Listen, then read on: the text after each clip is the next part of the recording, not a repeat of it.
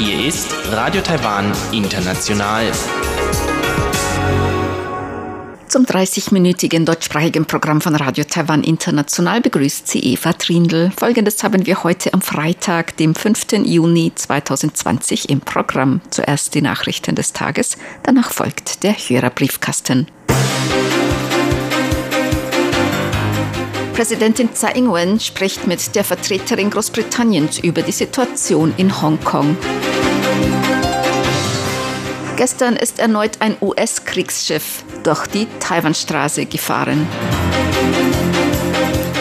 Und Taipei kündigt Lockerung der Maskenpflicht in öffentlichen Verkehrsmitteln ab 7. Juni an.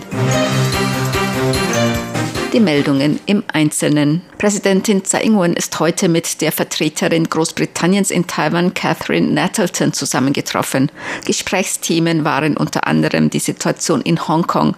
Präsidentin Tsai sagte, die Außenminister von Großbritannien, den USA, Kanada und Australien äußerten nach der Billigung des Sicherheitsgesetzes für Hongkong ihre Besorgnis. Großbritannien erwäge nun gerade Reaktionsmaßnahmen darauf.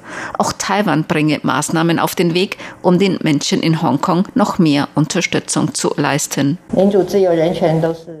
Taiwan und Großbritannien teilen die gemeinsamen Werte Demokratie, Freiheit und Menschenrechte. Wir sehen der Gelegenheit entgegen, mit Großbritannien gemeinsam die Menschen in Hongkong und die universalen Werte zu unterstützen und gemeinsam noch mehr Beiträge für die Welt zu leisten.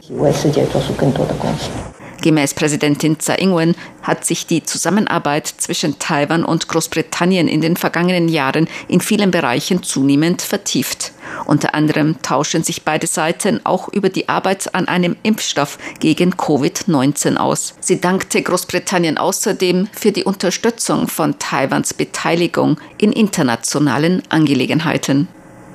Ein US-Kriegsschiff ist gestern durch die Taiwanstraße gefahren. Dies haben die siebte US-Flotte und Taiwans Verteidigungsministerium heute bestätigt. Der Zerstörer der Ale Burke-Klasse USS Russell durchfuhr die Taiwanstraße am 4. Juni, dem 31. Jahrestag des Tiananmen-Massakers, der blutigen Niederschlagung der Demokratiebewegung in China. Taiwans Verteidigungsministerium bestätigte heute, dass das US-Kriegsschiff gestern durch die Taiwanstraße gefahren ist. Es war bereits das siebte Mal in diesem Jahr, dass ein Schiff der US-Marine die Taiwanstraße durchfahren hat. Auch in Taipeh gedachten gestern Abend viele Menschen den Opfern des Tiananmen-Massakers am 4. Juni 1987 in Peking.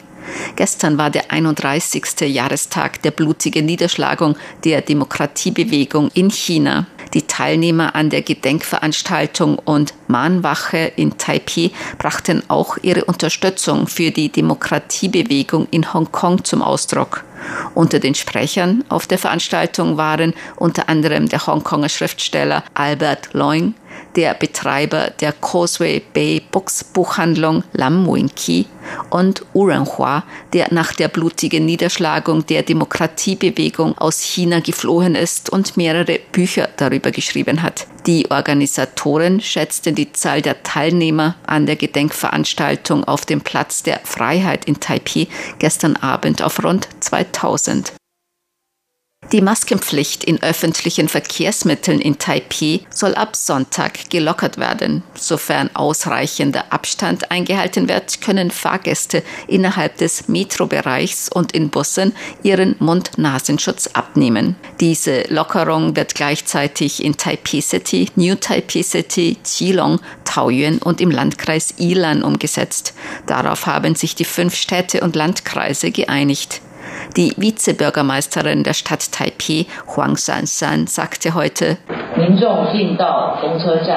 die Fahrgäste müssen weiterhin beim Einsteigen in einen Bus und beim Betreten einer Metrostation einen Mund-Nasenschutz tragen.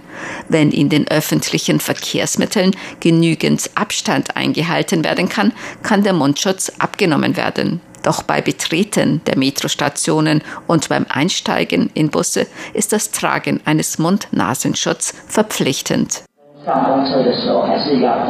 So die Vizebürgermeisterin der Stadt Taipei. Heute ist erneut keine neue Coronavirus-Infektion bestätigt worden. Die Zahl der bisher in Taiwan bestätigten Infektionen bleibt damit bei 443. Bereits seit 54 Tagen in Folge ist in Taiwan keine lokale Ansteckung mit dem SARS-CoV-2-Virus mehr bestätigt worden. Von den insgesamt 443 Fällen bisher sind bereits 429 als genesen aus der Isolation entlassen worden. Sieben Patienten sind gestorben. Alle anderen befinden sich noch in Krankenhäusern. Von den 443 Infektionen wird bei 352 eine Infektion im Ausland angenommen. Taiwans Arzneimittelbehörde hat die Zulassung für den ersten in Taiwan entwickelten Antikörpertest auf SARS-CoV-2-Infektionen erteilt.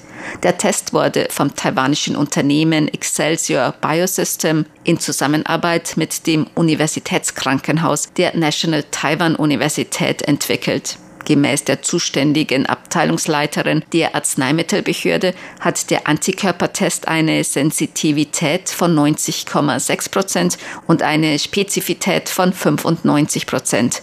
Ergebnisse können bereits in zehn Minuten vorliegen. Der Test soll vor allem ergänzend in Laboren angewendet werden. Dies ist gemäß der Arzneimittelbehörde die erste Zulassung für einen lokal hergestellten Antikörpertest auf das Virus SARS-CoV-2.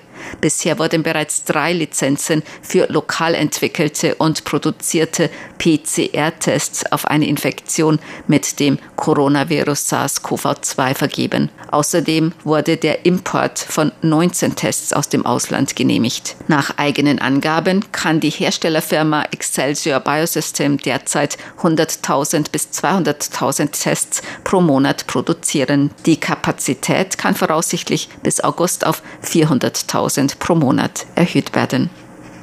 Das Innenministerium hat Änderungen der Wahlgesetze erstellt. Es seien Änderungsentwürfe für 112 Artikel des Wahlgesetzes erstellt worden. So gab das Innenministerium gestern auf einer Pressekonferenz bekannt. Die Änderungen umfassen unter anderem Bestimmungen für Wahlwerbung, Vorgehen gegen Wahlwetten und die Möglichkeiten von digitalen Unterschriftensammlungen zur Unterstützung einer Kandidatur. Gemäß Parlamentsabgeordneten sollte auch die Möglichkeit zur Stimmabgabe bei Abwesenheit vom gemeldeten Wohnsitz diskutiert werden. Chen Yuzhen, Abgeordnete der Oppositionspartei KMT, sagte, die Änderungen gingen zwar in die richtige Richtung, seien jedoch unvollständig. Die Stimmabgabe bei Abwesenheit vom Wohnsitz wird schon so lange vorangetrieben. Außerdem haben die Wahlgesetze noch weitere Mängel. Wir Parlamentsabgeordnete werden auch entsprechende Änderungsvorschläge vorlegen. Der Abgeordnete der Regierungspartei DPP, Zhang Honglu, sagte über die Stimmabgabe bei Abwesenheit vom gemeldeten Wohnsitz. Ich denke, das muss unbedingt mit diskutiert werden. Es ist natürlich am besten, wenn man eine solche Gesetzesänderung vornehmen kann. Wenn es noch andere Überlegungen gibt, muss es zumindest angestoßen werden, um unterschiedliche Meinungen einzubeziehen und es so bald wie möglich zu vollenden. Derzeit können in Taiwan Wahlberechtigte ihre Stimme bei Wahlen nur persönlich in dem für ihren gemeldeten Wohnsitz zuständigen Wahllokal abgeben. Briefwahl oder Stimmabgabe an einem anderen Ort ist derzeit noch nicht möglich. Zur Börse. Die Taipei-Börse hat heute höher geschlossen. Der Aktienindex TAIX stieg um 86,17 Punkte. Das sind 0,76 Prozent auf 11.479,40 Punkte. Der Umsatz betrug 179,25 Milliarden Taiwan-Dollar, umgerechnet 5,32 Milliarden Euro oder 6 Milliarden US-Dollar.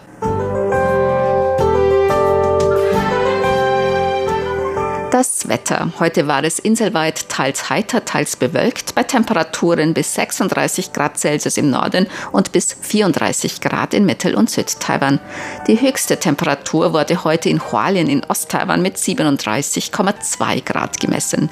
Die Aussichten für das Wochenende. Teils sonnig, teils bewölkt, mit örtlichen Regenschauen und Gewittern bei Temperaturen zwischen 25 und 36 Grad Celsius.